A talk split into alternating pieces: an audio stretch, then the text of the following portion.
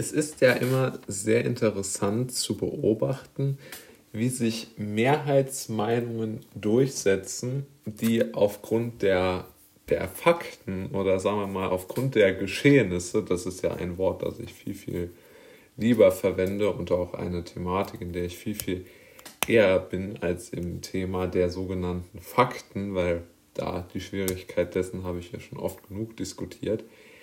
Aber ich glaube, diese sehr, sagen wir mal, gestellte Mehrheitsmeinung, die ist wirklich eines, ein Problem, das ich nicht so ganz begreifen kann, wieso das immer noch existiert, obwohl man ja eigentlich annehmen müsste, dass die meisten Menschen alle Informationen ähm, ja, haben zu diesem Thema.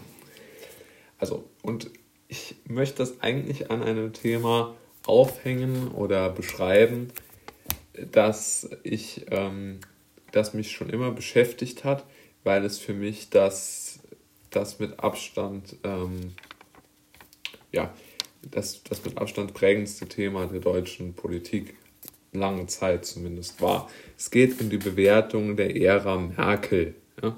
Also, und eine interessante Idee, wie ich ja finde, ist, dass die, dass die Menschen, die Merkel sozusagen als, als, als, als tolle Politikerin feiern, der Meinung sind, sie hätte einen ideologischen Konflikt gegen Trump, Netanyahu, Boris Johnson, Bolsonaro etc., die alle dort in so eine Kategorie gezählt werden, trotz ihrer Unterschiede, hätte sie gesiegt und sie hätte sozusagen die großen sozialen und gesellschaftlichen Themen in Deutschland umgesetzt.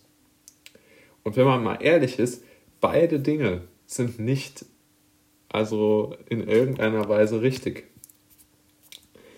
Also man kann aus meiner Sicht nicht behaupten, dass Trump und Johnsons Ideen, also mehr Nationalismus und mehr geschlossene Märkte, mehr Protektionismus, ähm, sich nicht durchgesetzt hätten. Ich meine, Trump ist natürlich nicht mehr Präsident, aber Merkel hat sicherlich nicht die Welt davon überzeugt, es wäre besser, ähm, globaler zu denken. Also das ist wirklich, glaube ich, eine Beobachtung, die man ihr nicht, ähm, also die man jetzt nicht unbedingt ähm, haben kann, denn die ist schlicht falsch.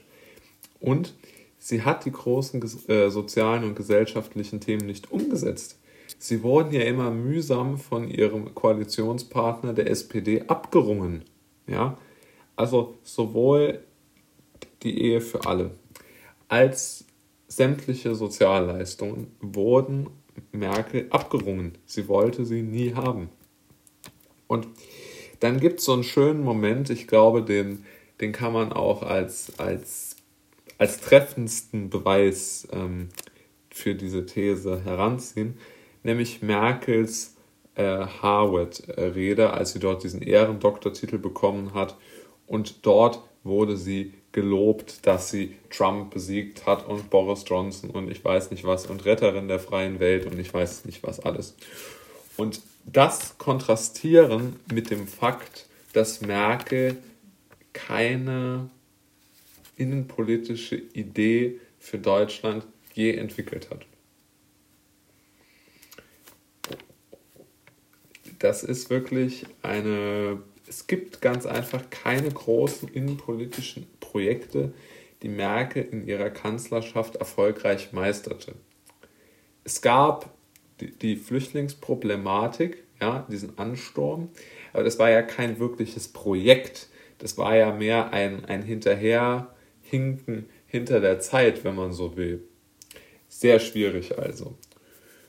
Und was mich noch stört an, an Merkels Betrachtung ist, dass sie so als, wie soll man sagen, als, als Vertreterin der Freiheit beschrieben wird. Für mich völlig unverständlich und das begründe ich wie folgt.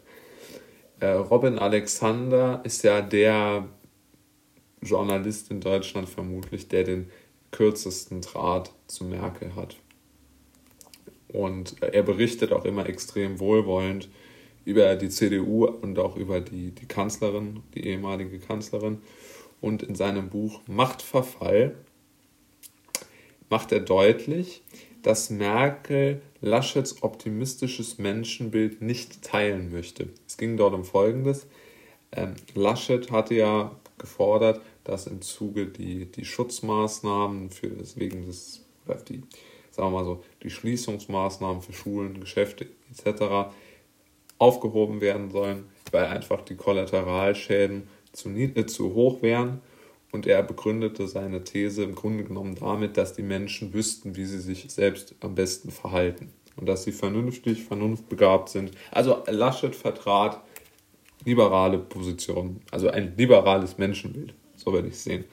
Und Merkel, und das schreibt Robin Alexander, der wirklich Merkel nahe steht, wie ich finde, ähm, dass sozusagen Merkel dieses Menschenbild als naiv bezeichnet hat. Und es steht so im Buch.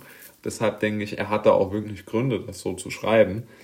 Und das verstehe ich nicht.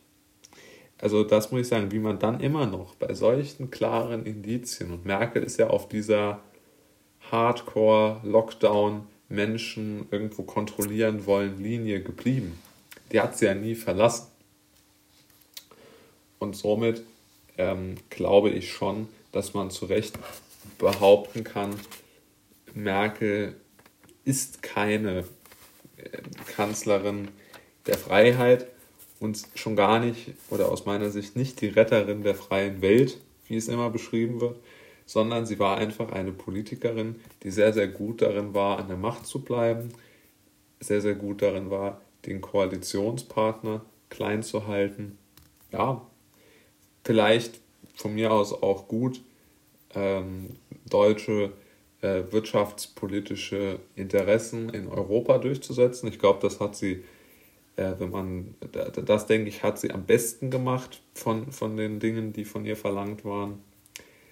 Aber ähm, als, als Retterin der freien Welt, wie sie ja auch Obama äh, immer wieder äh, beschrieben hat, das halte ich wirklich für eine absolute, für eine absolute Fehleinschätzung einfach, die oft genug wiederholt wurde, bis sie dann ähm, zur Realität gemacht wurde. Aber sie hat einfach nichts mit der Realität zu tun, der historischen, wie diese, äh, wie halt auch wirklich diese zahlreichen Beispiele aus meiner Sicht äh, gut belegen.